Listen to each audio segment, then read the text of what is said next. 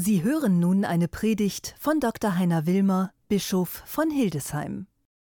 Liebe Schwestern, liebe Brüder, das 20. Kapitel in der Apostelgeschichte wirkt auf mich traurig. Paulus ist in Ephesus, heute im Westen der Türkei, nimmt Abschied und es ist irgendwie klar, ein Abschied für immer. Es ist auch klar, es liegt Blei in der Luft es wird nicht gut ausgehen. Irgendwie traurig, dieser Abschied schon. Und dann heißt es noch an die Ältesten, die hier die Bischöfe sind, kümmert euch bitte um die, die euch anvertraut sind. Und dann ein trauriges Bild wieder. Es werden Wölfe kommen, um die Herde zu zerstreuen, Schafe zu reißen selbst aber auch unter euch wie der ein oder andere nicht auf Kurs bleiben, wenn man das so sagen kann. Wie Blei in der Luft. Eigentlich traurig.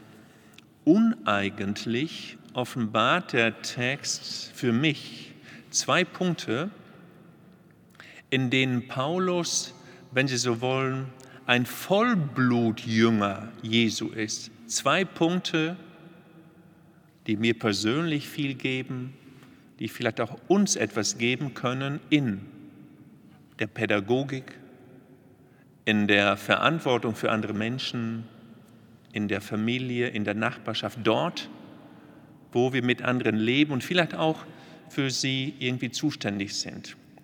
Nämlich der erste Punkt, Paulus sagt, ich habe unter Tränen nicht aufgehört, mit euch in Kontakt zu bleiben. Zum Schluss heißt es, er kniete nieder, man fiel sich um den Hals, man weinte auch unter Tränen. Man könnte das als Gefühlsduselei missverstehen. Ich glaube, dass Paulus hier die Haltung des Herzens Jesu verinnerlicht hat, die Haltung, Gefühle zu zeigen warmherzig zu sein, ein Herz aus Fleisch zu haben, nicht aus Stein, wie es bei Ezechiel heißt. Wir dürfen, nein, wir sollten im Umgang mit anderen Menschen keine Eisblöcke sein, sondern Gefühle zeigen und sie auch haben dürfen, erstens. Und zweitens sagt Paulus, ich habe oft jeden Einzelnen, jeden Einzelnen von euch ermahnt unter Tränen. Die Betonung liegt hier für mich auf den Einzelnen. Jesus kannte keine Masse. Eine Menge existierte an sich nicht für Jesus. Jesus sah immer den Einzelnen, die Einzelne, suchte den ganz konkreten individuellen Kontakt. Und ich glaube,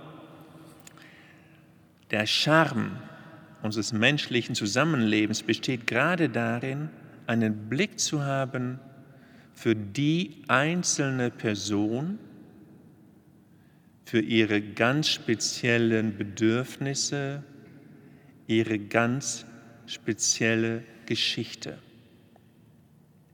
Ein Herz zeigen und den einzelnen Menschen sehen. Amen.